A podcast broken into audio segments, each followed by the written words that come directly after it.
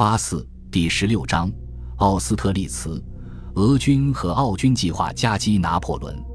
两位皇帝将半野战军主力八点六万人从奥尔米茨向西进军。与此同时，费迪南德大公从布拉格向南出击，切入拿破仑敞开的后方。拿破仑让军队在布吕恩稍事休整，他一直在那待到十一月二十八日。瑟居尔回忆道。我们的位置孤立遥远，每过一天就更危险一分。而拿破仑决定利用这一事实。十一月二十七日，他在布吕恩会见奥地利使臣约翰·冯·施塔迪翁伯爵和久洛伊将军。为了让敌军变成骄兵，他假装担心法军的位置和孱弱的整体实力，还当着奥地利人的面下令撤退。迪埃博将军描写了这一策略：俄军以为法军不敢开战。法军放弃了俄军威胁的所有地点，趁夜从维绍、劳斯尼茨和奥斯特利茨溜走，一口气撤了八英里。法军没有威胁俄军侧翼，反倒集结队伍。俄军觉得，这些犹豫停顿的迹象和撤退的样子，既充分证明我们的勇气已动摇，又预示他们定将取胜。次日上午。拿破仑接见弗里德里希威廉的使臣克里斯蒂安·冯·豪格维茨伯爵，他显得强势些，否决了一切调停概念。中午时分，他去了波索西茨的驿站和驿车旅馆。就驿站，一名逃兵告诉拿破仑，联军肯定会进攻。萨瓦里的情报人员也说，敌军不会等待1.4万名俄军士兵来援。拿破仑于是集中兵力。他需要让所有的军旗去战场。马尔蒙在格拉茨，莫尔杰在维也纳，贝纳多特在后方监视波西米亚，达武去普雷斯堡监视目前还算安静的匈牙利。拉纳、缪拉和苏尔特的部队散布在他前方的布吕恩、维绍、奥斯特利茨轴线上。十一月二十八日，他在波索西茨之外的奥尔米茨公路上会见沙皇的骄傲副官。二十七岁的彼得·彼得罗维奇多尔戈鲁基公爵，我和这个自以为是的小年轻交谈。一周后，拿破仑告诉福腾堡的弗里德里希二世选侯，他口吻傲慢，拿我当他要送往西伯利亚的波雅尔。多尔戈鲁基要求拿破仑把意大利交给萨丁国王，把比利时与荷兰交给普鲁士或英国亲王。他报以适当的冷淡回应。然而。直到多尔戈鲁基瞧见看上去像撤退预备的场面，拿破仑才打发他走。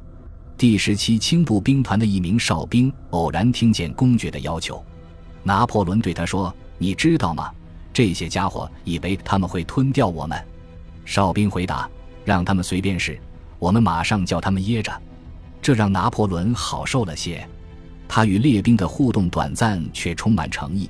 构成他对部下的影响中不可或缺的一部分。换作大部分联军将领，这种交往则是不可思议的行为。当晚，拿破仑下令紧急召回贝纳多特和达武，随后再就驿站过夜。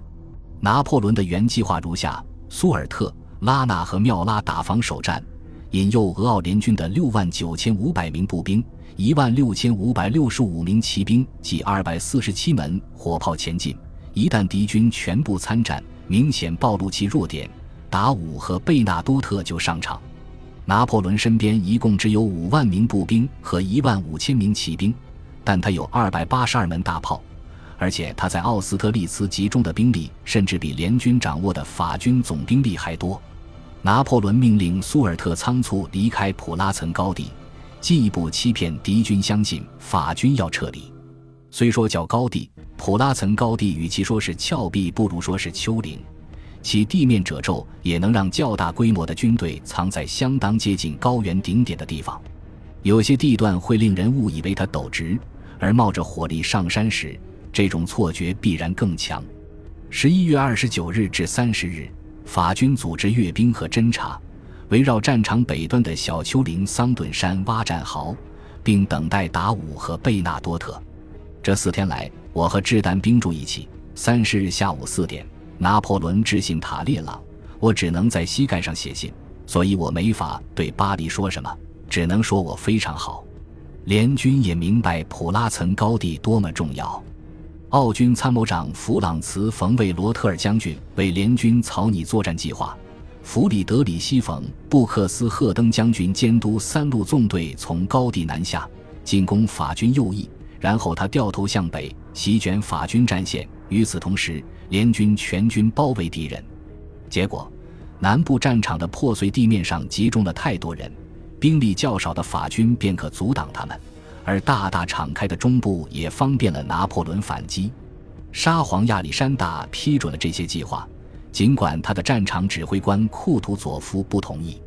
相形之下，法军战略完全出自一名最高领导。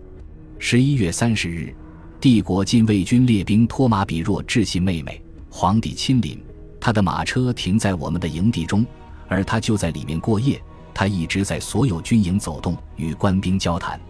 我们围着他，他的话我大都听见了。他总是依据军事义务说一些非常简单的东西。拿破仑对士兵承诺，只要法军取胜，他就远离战线。可是，如果你们不幸有点犹豫，就会瞧见我冲进你们中间，重整秩序。十二月一日，拿破仑得知贝纳多特已在布吕恩，次日可到战场，所以他能参战。傍晚六点。皇帝给将军们下达命令，随后口授了为荣誉军团成员之女建立圣丹尼寄宿学校的一些构想。后来在八点三十分，为了应对将要爆发的战斗，他口述了军队的整体部署。在这份口述记录和战后公报之间，他没有留下别的现存书面文件。当天深夜，拿破仑在屋外吃了土豆和炸洋葱，然后他和贝尔蒂埃走过一堆又一堆萤火。与士兵们聊天，一名在场人士回忆道：“没有月亮，浓重雾气令人难以行路，也使夜色显得更加深沉。因此，禁卫军猎骑兵携带松枝和稻草制成的火把。拿破仑和贝尔蒂埃接近营房时，仿佛施了魔法一般，我们看见士兵们手中的成千上万支火把瞬间点燃整条战线上的全部营火。”贝尔蒂埃的参谋路易·弗朗索瓦勒热纳补充道：“士兵烧光自己的床来点亮，共同得家。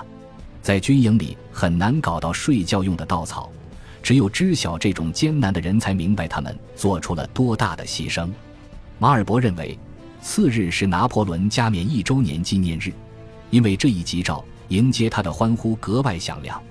法军士兵高举大量火把，奥军看见火光后。误以为要撤走的敌人正焚烧营地，这是认知失调的经典例子。所谓认知失调，系指数踪迹象驱使人得出预设的假想。迪埃博记得当晚的一些趣谈。有那么一会儿，拿破仑对士兵们承诺：若战斗态势不顺，哪儿最危险，他就去哪儿。第二十八战列步兵团的一名士兵便喊道：“我们保证，明天你只用动动眼睛。”拿破仑问第四十六和第五十七团弹药是否充足。一名士兵回答：“不够，但俄国佬在格劳宾登教了我们怎么对付他们，光刺刀就够了。明天我们证明给你看。”迪埃博补充道。士兵们跳了法兰多拉舞，高呼“皇帝万岁”。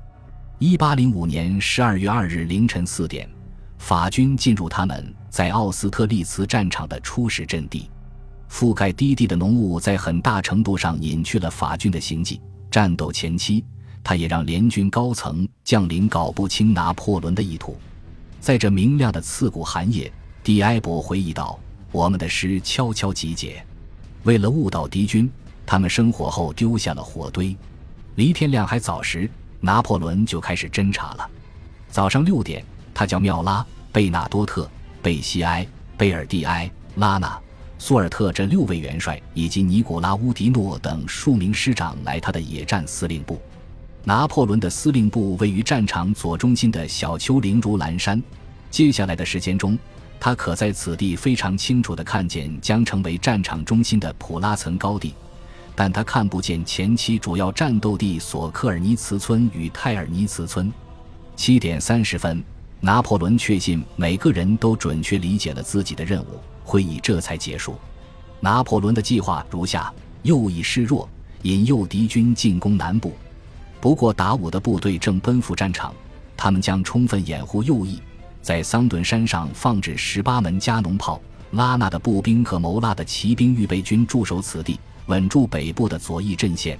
克洛德·勒格朗指挥苏尔特军第三师在中路抵御奥军。与此同时，贝纳多特军支援当天的主要攻势，主攻方向是普拉岑高地。苏尔特负责主攻。一旦联军开始走下高地去南部战场攻击法军，圣伊莱尔师和旺达姆师就会攻上去参战。拿破仑论及自己的战争艺术时道，然后拭目以待。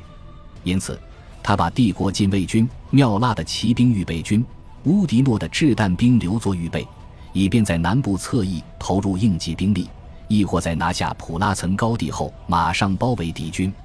拜恩州档案馆有一份拿破仑的草稿，他记录了实际战斗过程的概要，其内容同他的最初构想惊人相似。拿破仑经常顺势变更作战计划，但有时战斗确实符合预设。奥斯特利茨会战便是一例。感谢您的收听，喜欢别忘了订阅加关注，主页有更多精彩内容。